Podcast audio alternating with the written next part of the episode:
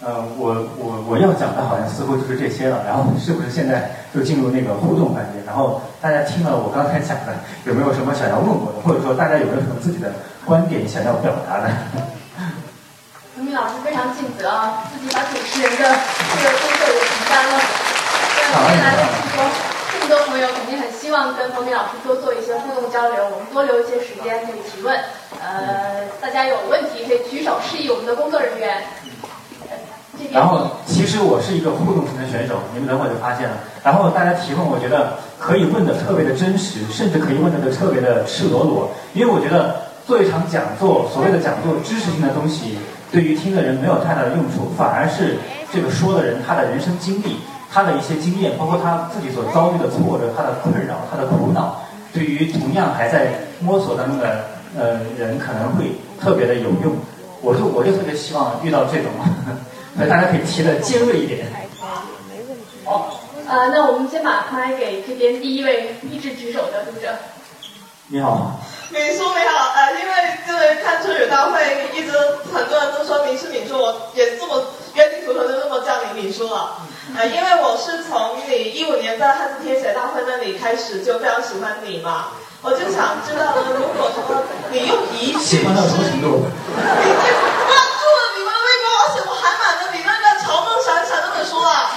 买了几本？是一本，我今天专门来来，我就要找你签名，好吗？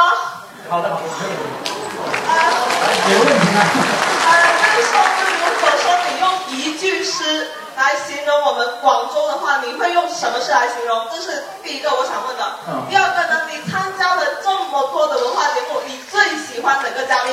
我可以很肯定的跟你说，我的女神就是萌萌老师。谢谢我们这位激动的读者。啊，一句诗形容广州，肯定首先想的就是“春城无处不飞花”呀。当然，我刚才好像之前在开始之前，我跟那个图书馆的陆老师聊天，我还因为我特别宅嘛，然后我地理知识也特别不好，我我一下子就把广州称作称作春城了。实际上广州是花城，对吧？但是但是在广州，你感觉到的还是“春城无处不飞花”，包括图书馆门口的，哎，这个方便多。本来就不高，还让我弯着腰，这样就更看不见。喂喂啊，能听到？春城无处不飞花，这是我对广州的一个选择。包括图书馆门口那个夹竹桃也开得非常的艳丽。然后，呃，我最喜欢的嘉宾是吧？我最喜欢的两位嘉宾是蒙曼老师和立波老师。因为当然，同时也跟因为也是跟他们的缘分特别的深嘛。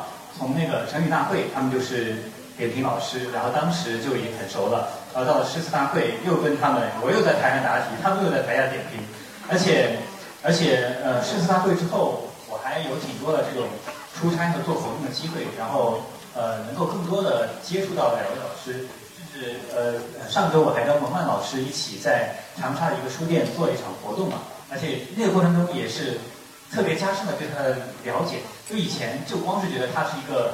才华横溢，然后舌灿莲花，然后甚至还是一个特别严肃的老师。但是在一路上聊了之后，然后发现他他最爱，他跟我一样有一个是一个游戏控，他最爱打的游戏叫做消消乐。然后他每次每次说他打到三百分什么还是三百关打不过去，他就特别的困扰，然后一直在那里面反复的试，反复的试，就拼命的想要打过去嘛。所以我觉得他他在我眼里慢慢的变成一个特别的可亲可感，特别的一个。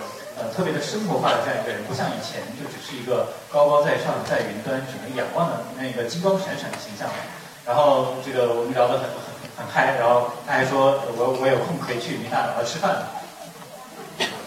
好，谢谢你。谢谢你。呃，我们再往后放眼一下。哦，我看到潘明老师好，我是一名来自呃罗岗区的一个。学一个高二学生，然后作为学生的主要任务就是学习嘛。然后，哎，学生的学生的主要任务不是谈恋爱吗？学习。我们是爱学习的好学生。然后，然后正好呢，我们学校也在那里举办一场诗词呃的鉴赏大赛。然后，呃，然后我就觉得自己想增长增长一下对诗词的学习，然后也最近会看一些诗词鉴赏书籍。然后刚好你在讲诗词，很想请教一下您怎么如何去学习诗词鉴赏，而且这也正是我们高考的一项内容。谢谢。好吧，这个问题我相信我回答的一定会比你们语文老师要差很多，因为我离高考已经太遥远了，而且呃，我一向都都非常清醒的意识到，就是语文能力和文学能力它其实是两件事情，甚至它们之间会隔着千山万水。呃，比如吧，你把一个北大中文系的老师抓过去参加高考语文考试，他考的我觉得肯定没有你好。包括我们当年我在我读高中的时候，韩寒他的文学能力那么强。但是他的高，他的那个，他读高中，他的什么各种科目，包括语文在内，可能都不及格嘛。所以我的语文成绩，其实在高中时候也一直很一般。六，呃，我想想啊，可能一般一般一百五，可能就是在一百一左右。然后六十分的作文，就是很多很多这个文坛的才子都会留下高考满分作文的这样一个佳话。但是我的六十分的作文，从我从来都只是四十二分的样子，很难再有提升。所以，如何鉴赏诗词这个东西，我很难从。就是怎样帮你提高分数这个角度来回答，但是但是我觉得，嗯，我可以从如何让你更加喜欢诗词，如何更加有效的呃接触诗词、吸纳诗词这个角度来回答。就是呃很多人呃因为中国的教育有一些填鸭式嘛，然后会有尤其是文科它有一些有一些死记硬背的这样一个印记，所以导致很多家长包括学生对于死记硬背他都有一种天然的反感和抗拒。但实际上，我觉得死记硬背。对于文科来讲，可能是世界上最好的学习方式了。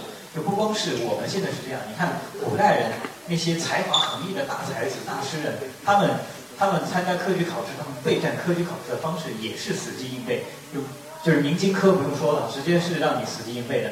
然后然后那个进士科目考试，你也得胸中有。有满腹的经纶，有背了特别多的经史子集，然后你各种语料库、各种素材信手能够拈来，然后你才能够在考场上在特别短的时间之内就能够按照那个作文的那个需求，能够写出写出那么好的诗，写出那么好的那个赋来，对不对？然后，反正古人的才华和学问，他很多时候其实都是从背诵当中来的。我们看，我们夸奖。夸奖一个古代的才子是怎么发展的？从来都是说什么过目不忘，对不对？过目不忘就是一看就把它全都记下来了，这不就是死记硬背吗？只不过别人一遍就记住了，可能我们才华低一点，我们天资要差一点，那么我们就比别人花更多的时间来背嘛。而且，呃，我觉得背诵它是可以把一个知识完全融入到人的灵魂的血脉当中去的一个方法。很多东西，如果你只是大致有一个印象。然后并不能够马上信手拈来，并不能马上就能够反应过来的话，它其实并没有完全被你消化掉。只有当你这个随时随地都能够把它调动出来的时候，这个时候它才真正构成了你的才华，构成了你的学养。所以我觉得，呃，学诗词不妨不要排斥死记硬背，先把它死记硬背下来，然后再去理解，再去鉴赏，可能才是一个比较顺理成章的过程。呃呃，包括包括我们讲佛家好像对于信仰的那种什么。标准好像也是信解受持，你先要信了他，不管怎么着，你在你理解之前，你就你就要你就要先信了他，然后才能讲得到理解。所以诗词也是这样，在你理解和见识之前，你先要把它背下来，这这是一个最基本的东西。至于再去欣赏的话，其实呃，像像呃，我觉得选准书比较重要吧。你把中华书局出的那种《唐诗三百首》《宋词三百首》拿出来，以及呃，好像是上海古籍出版社出的那个。呃，唐诗鉴赏词典、宋词鉴赏词典，就这这些，就是应该来说，他们都是一些比较名家大家的人，比较比较专业精深的学者，他们在做的书嘛，所以会比较值得信赖，也不至于看一些很乱七八糟的书了。就把这些书都吃透，呃，我觉得就差不多了。当然，为了为了一个高考的一个诗词鉴赏题，似乎也不值得花这么多的功夫，对吧？所以学诗词的唯一的理由，肯定还是热爱嘛，因为热爱本身就是一种回报，就像我一样。我从来在我小时候，我从来没有觉得诗词会带给我什么现实的回报。当然，这个用用它写情诗来来泡妞，可能是是个例外。好，谢谢您。谢谢。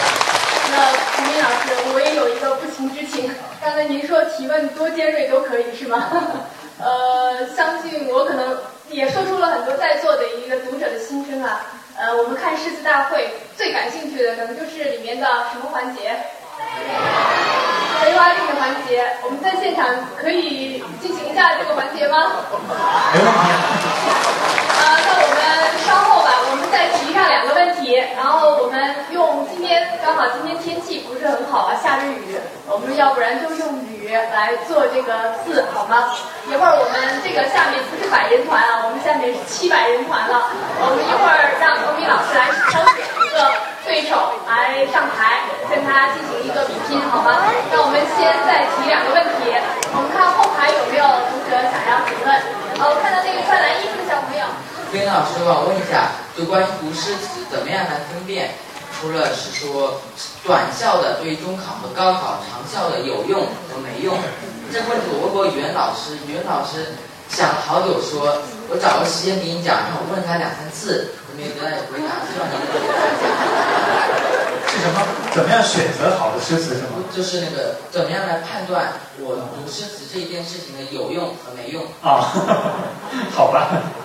呃，其实这个问题也经常也经常被问到，然后媒体采访的时候也经常涉及嘛。呃，嗯，现在因为诗词大会这么火，然后很多学校都在鼓励学生学诗词、背诗词，很多家长。也都带孩子呃在背诗词嘛，呃，但是呃，我觉得就是这个世界上没有任何一样东西是美好到需要每一个人都去接近它，需要每个人都去学习它的。诗词虽然美好，诗词虽然美好，也是一个这样的东西。我倒不觉得就是全中国的人都应该去学诗词。呃，我觉得呃有有学校有整个社会的提倡，然后有这样一个美好的氛围，当然挺好的。但是就是。一个人学不学诗词，爱不爱诗词，愿不愿意去接触诗词，这完全是他个人的事情。就不去不去学也完全没有什么，因为因为反正对我来讲啊，我从来都不敢把自己对诗词的爱好放在一个过高的位置上。我觉得我喜欢诗词，背诗词，就跟我平时周末聚会的时候喜欢跟朋友打台球、喜欢打牌、喜欢唱歌是一个道理。我不需要他对我有什么现实层面的回报，然后也不需要他给我什么人生的指引啊，以及一些诸如此类的东西。然后我觉得它就是一个呃愉悦身心、修身养性，然后自我陪伴、自我愉悦的这样一个方式。而且，比如打台球啊、唱歌、打牌呀，它也是一个陪伴，也是一个愉悦。但是它是需要别人来跟你配合才能够完成，你自己一个人没办法嗨，对吧？你一定要一群人才能嗨得起来。但诗词它是一个可以自嗨的东西，你你自己一个人在家里就可以背诗词背得很好，然后然后自己的身心就得到极大的愉悦嘛。然后。呃，我觉得这这个是诗词对我来来讲一个最大的用处，以及一个可能再拔高一点的一个呃比较呃比较比较潜移默化的用处。我觉得是这样的，就是呃一个人读诗词和不读诗词，他的性格肯定会非常的不一样。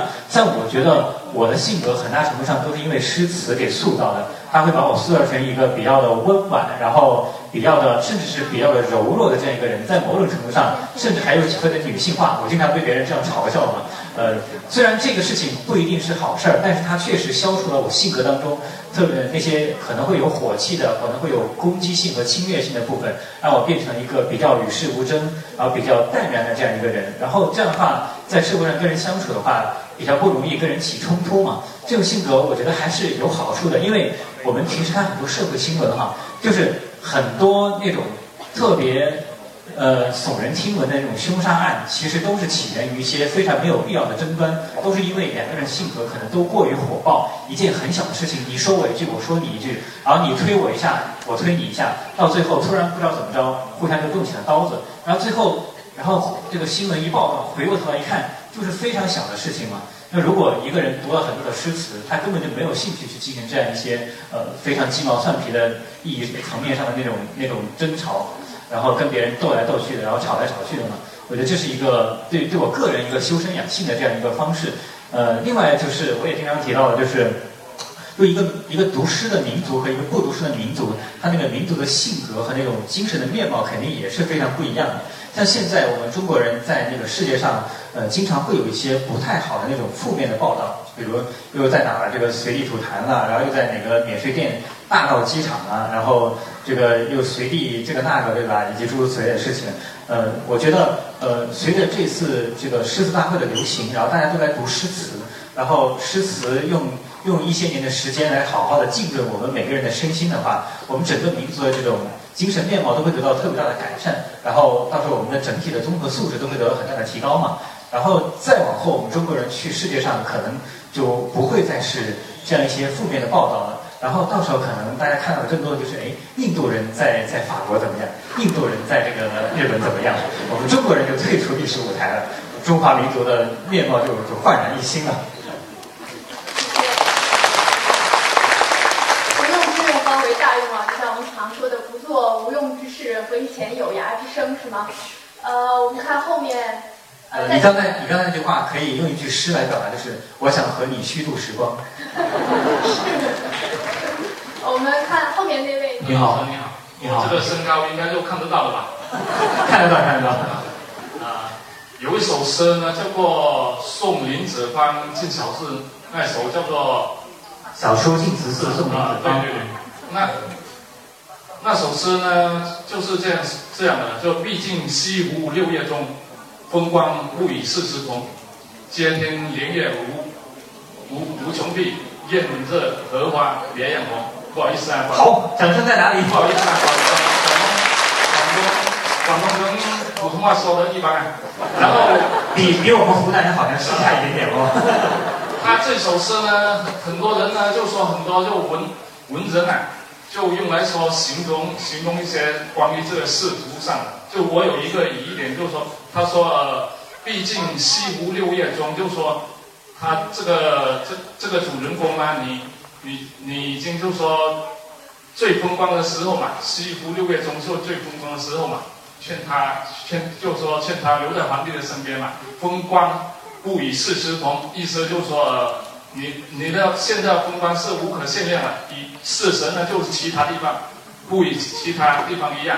然后接天莲叶无穷碧，就天就是天子嘛，皇上嘛，就说你以后的日子是无穷无尽的嘛。燕这荷花别样红，也就是说，这也是是皇上，你在皇上身边，以后肯定大红大紫的。就是说，暗示他不要去其他的地方。但是我认为，就是说这首诗呢，就是说一些文人，就说弄一些文脉风趣而已，应该。不是不是这样的道理，应该是写诗词意境吧。就是说我个人认为，就说有请彭老师指点指点。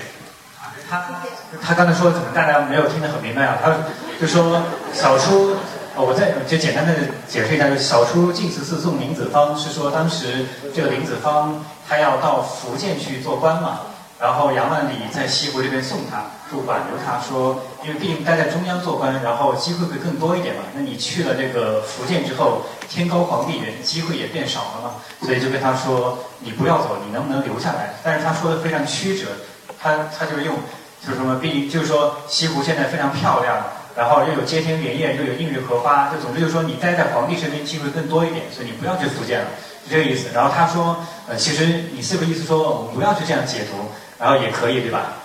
嗯，然后就是，其实你把它作为作为一首单纯的写景诗，作为一种作为一首单纯的那个送别诗也可以，就就不要做那么深挖那么多的价值和意义了。但，然后他的这个呃观点，我觉得恰好折射出我们传统诗词的一个非常大的一个特点，就是它是呃用象征、用兴寄的，兴就是高兴的兴，寄就是寄托的寄托的寄，呃兴寄，包括我们呃。呃，阮籍他有写过八十多首咏怀诗嘛，然后后人的评价是说他寄楷遥深，就是说很多时候我们看唐诗宋词，他在写景，但实际上他写景的背后可能是有一个他想要表达的那个真实的意图在里面的，但是呃，我们也可以不去管它背后的那个呃更加具体的意图，我们光是看这个字面上的意义，光是他的写景啊、抒情啊，可能就已经是一首很好的诗了。当然，如果你要更进一步去挖掘它背后的意义。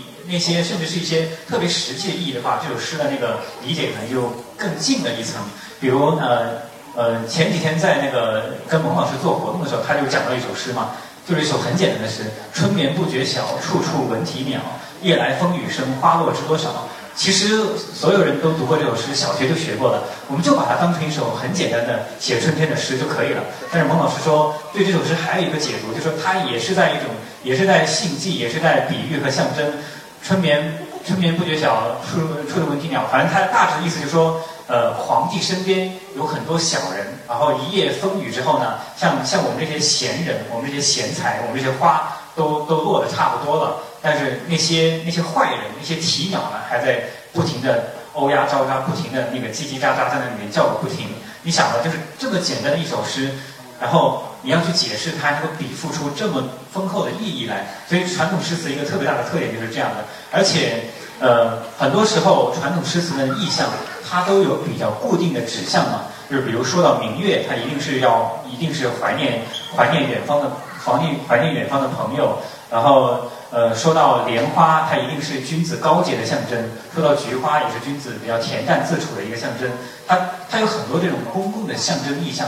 一说到一个景物，你就知道啊，它是在它是在影射这个东西，它是在它是在表达这样一个约定俗成的东西。然后还有一些就是一些比较私人化的象征，就因为写的写的人没有那么多，它会形成一个比较比较比较私人化的这种象征。比如我们刚才有提到的罗隐写蜜蜂，就是古代人呃咏物很喜欢写咏物诗嘛。唐诗里面好像全唐诗里面可能据说好像我现在记不清，可能有百分之三十是咏物诗。你想占的比例这么大，然后他们喜欢呃可能有的植物会更多一点，然后咏有动物的话，唐朝人特别喜欢咏蝉嘛。咏蝉最著名的三首诗就是李商隐的那个什么，呃，本以高难保，徒劳恨费生。五更疏欲断，一树碧无情。薄患梗犹犯，故园无以平。凡君最相景，我亦举家亲。然后虞世南那个蝉就是什么，呃呃，他最后两句比较有名的叫做居高声自远，非是借秋风。再就是骆宾王的再遇咏蝉，再遇咏蝉什么无人性高洁，谁为表于心。就是他咏物诗，他也是有个固定的套路。蝉也成了一个公共的象征，就是一说到咏蝉，他一定是来表达作者自己那种非常高洁、非常高风亮节的这样一个呃冰清玉润的这种品质的。但是像蜜蜂这个东西，可能有的人比较少，也没有形成一个固定的这样一个指向嘛。所以，所以罗隐在咏它的时候，就给他发掘出这样一个指意义的指向，就是呃，不论平地与山尖，无无限风光尽被占。呃，采到百采得百花成以后，为谁辛苦为谁甜？就是说，不管是平地还是山间，好像显得很热闹，到处都是花，然后你到处都在忙碌。但实际上呢，呃，采得百花成以后，为谁辛苦为谁甜呢？你可能都是在火中取栗，都是在为别人做嫁衣裳。最后你自己得到了什么呢？就他就挖掘出这样一个意义。呃，所以说，嗯，很多时候。古典诗词，你可以用不同的视角、不同的层面去介入它和理解它。你可以只读那个字面意思，也可以也可以读那个背后的信迹的意思。包括你，其实，在《千家诗》里面有一首绝句，跟你刚才提到这首诗非常的像，它叫做呃叫做《上高士郎》。然后那诗是这样的：天上碧桃何路种，日边红杏已云栽。对吧？你刚才说接天日映日，它就是天上。天上碧桃何路种，日边红杏已云栽。芙蓉生在秋江上，不向东风怨未开。这首诗其实非常简单，它就是你也可以理解成，它就是在它就是在咏咏物，就是就是天边的碧桃开得很好，然后靠着日头的红杏也开得很好，但是但是有一朵芙蓉花呢，生生生长在秋天的江边上。它没有赶上春天那么花柳繁华的这样的好时节，所以它也就不去向东风埋怨说：“哎呀，我没有赶上你这么好的时节呀，我我就自己在这里没有开放也就罢了。”就你可以从这个字面上意思去理解，但实际上，我估计大家从我刚才的解释也已经能够感觉到，它就是一个呃，它就是一个落榜的士子，然后写给考官的一首诗。就我刚刚参加完考试，我没有考上。然后我给主考官写了这首诗，是说，哎呀，天上碧桃何路种，日边红杏已云栽。呃，那么多的年轻才俊得到了您的提拔，或者说得到别人的提拔，都考上了，然后都都都考取了功名，然后从此从此他的一辈子的这个前途都是可以期待的了。然后，但是我呢，我就像生活在秋江上的一。一个芙蓉一样，没有赶上春天那么好的时候，但是我也不埋怨，就是说我朝廷还是很好的，我永远不埋怨朝廷，所以我不向东风愿未开嘛。就古代的很多这种，呃，发牢骚的诗啊，他都要掌握一个度，因为你掌握不好度的话，容易得罪人。我们刚才讲到什么不向东风怨未开，实际上他心里肯定是怨的，对吧？为什么别人考上我没考上？为什么你不好好提携我？但是他说我不向东风怨未开，包括我刚才提到的苏轼的那个。呃，在狱中寄子由，皇帝把他关到监狱里面，可能要杀他了，但他还是说圣主如天，万物春，就是皇上啊，你还是像还是像春天的春风一样，让让万物都都进入到一个好时节，就是就只是冤案导致亡身的，只是我自己的错误，我不怪你。就是你要是写的过了头，你不用不用这种方法写的话，有可能会招来更大的灾祸。然后说到这，我又想起贾岛也干过一件类似的事儿。就是别人写诗埋怨，可能埋怨的比较隐晦，甚至是把埋怨的情绪藏起来。但是贾岛，因为他也是屡次考科举考试都考不中嘛，然后有一次他就写了一首诗，叫做《新题兴化寺园亭》。啊，当时有一个非常著名的宰相叫做裴度，然后也是讲解了很多后进，可能也也也主持过科举考试，但是贾岛却一直没有能够中中举嘛。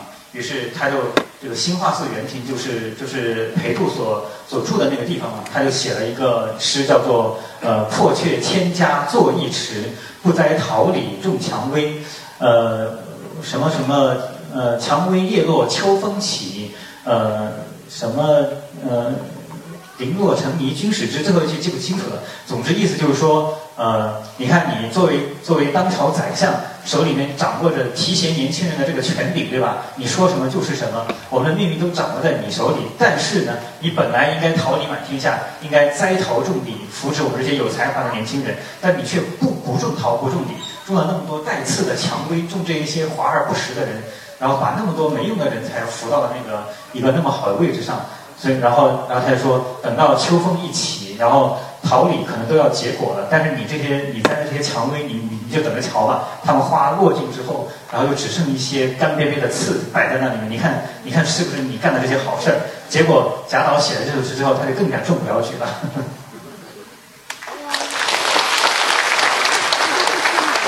啊，我们这个提问先暂告一段落。那我们先先请一位吧，先请一位。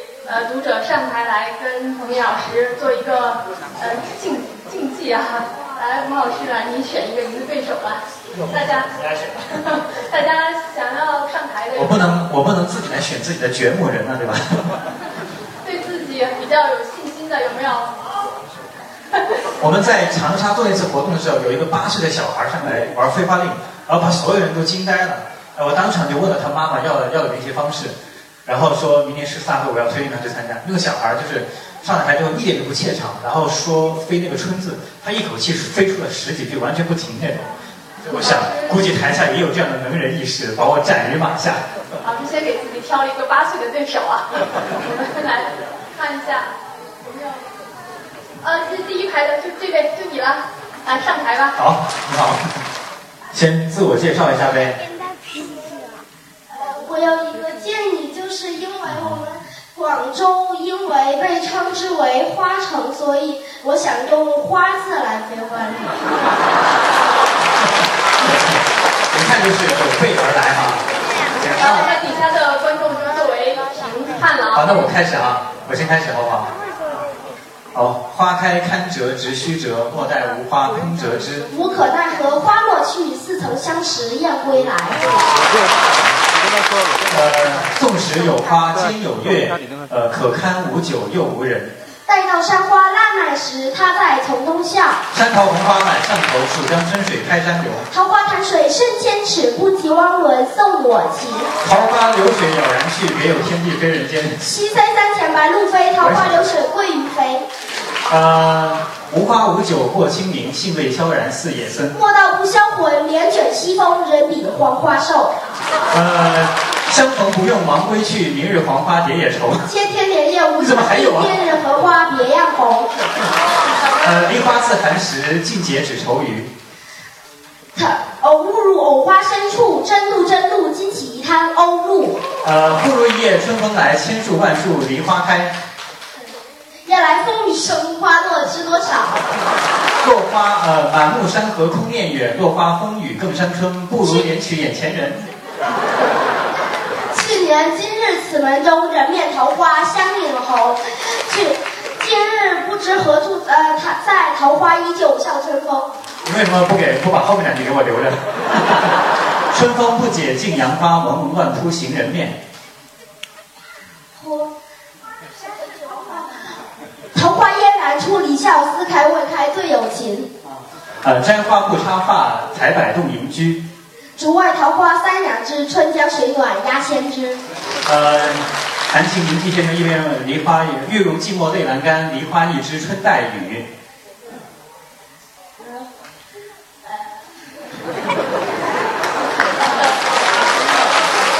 太厉害了，他就完全没有犹豫，直接啪啪啪啪啪。要不是这个字在诗词大会我们确实飞过的话，可能我一下就被他斩于马下了。很厉害啊，我们的小朋友啊！呃，大家给点掌声好不好？你你叫什么名字？世情薄人情恶，雨送黄昏花易落。我们今天这个这个到这个小朋友的这个到这个到这里好不好？我们今天先给他一点掌声，好吗？你叫什么名字？我叫罗启苏。罗启苏，今年几几年级？呃，三年级。在哪个学校？在华阳小学。华阳小学啊，太厉害了！明年市大会你可以报名参加啊。怎么报名啊？呃，到时候你跟图书馆来联系，我来帮你推荐。谢谢。而且长得也很帅。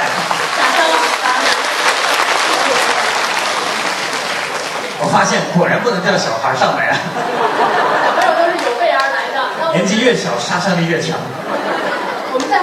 不是好不好？呃，我们看一下，呃，因为之前彭明老师有过一个人独斗二十五个人的记录啊，我们看一下哪一排的观众意愿最强，我们这样横着轮过来，好不好？我们要不要换一个字？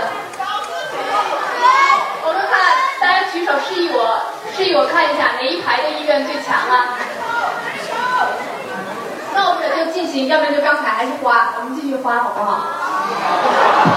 他可能也靠近了，那雨吧雨吧就雨吧。雨就雨吧。你这还挺难的。那我说开始啊，就开始。我我先开始吧。啊，夜来风雨声，花落知多少。花谢花飞花满天。雨。接不上就要输了哈。小雨润如酥，草色遥看近却无。小雨藏山客作酒，长江接天翻到时。安得广厦千万间，大庇天下寒士俱欢颜。风雨不动安如山。好。黄叶仍风雨，青楼自管闲。好雨知时节，当春乃发生。呃呃，庭轩寂寞，风雨什么什么是风雨？风雨晚来方定嘛。前一句我想不起来了。呃，何当共剪西窗烛，却话巴山夜雨时。夜雨剪春酒，新炊见黄粱。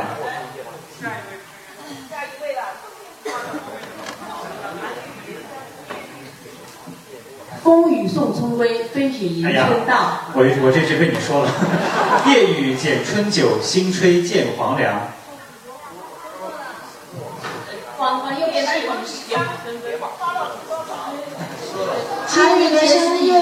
路上行人欲断魂。啊，呃，是处青山可埋骨，他年夜雨独伤神。七八个星天外，两千里三千啊。祈雨祈雨，杲杲初日。夜阑卧，听风吹雨，身世浮沉雨打萍。呃，暗风呃，暗风吹雨入寒窗，垂死病中惊坐起，暗风吹雨入寒窗。当然，这句诗后来被人改了，什么呃，垂死病中惊坐起，笑问客从何处来。寒雨连山夜入吴，平明送客楚山孤。雨落不上天，水复难再收。世情薄人情恶，雨送黄昏花叶落。呃，落花已作风前舞，又送黄昏雨。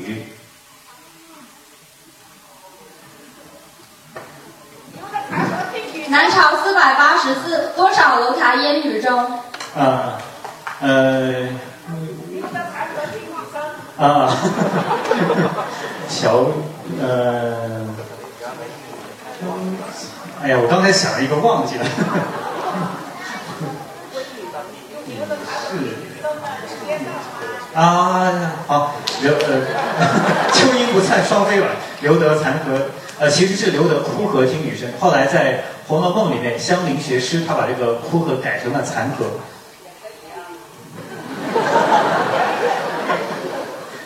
中山风雨起苍茫，百万雄师过大江。啊，风雨已是黄昏独自愁，更着风和雨。雨打梨花深闭门，忘了青春，误了青春。赏心悦事共谁论？花下销魂，月下销魂。呃，这个这个雨打梨花深闭门最早的出处应该是李重元的，呃，杜宇声声不忍闻，欲黄昏，雨打梨花深闭门。所以我把它再说一遍。们很感谢今天读者，感谢我们彭明老师啊，我们这么多人欺负一个主持人，主持人一看，一看我要不行了，赶紧来救场是吧？我们这么多人欺负一个人，那不太好哈、啊。那大家把热烈掌声送给彭明老师。好，谢谢大家，谢谢大家。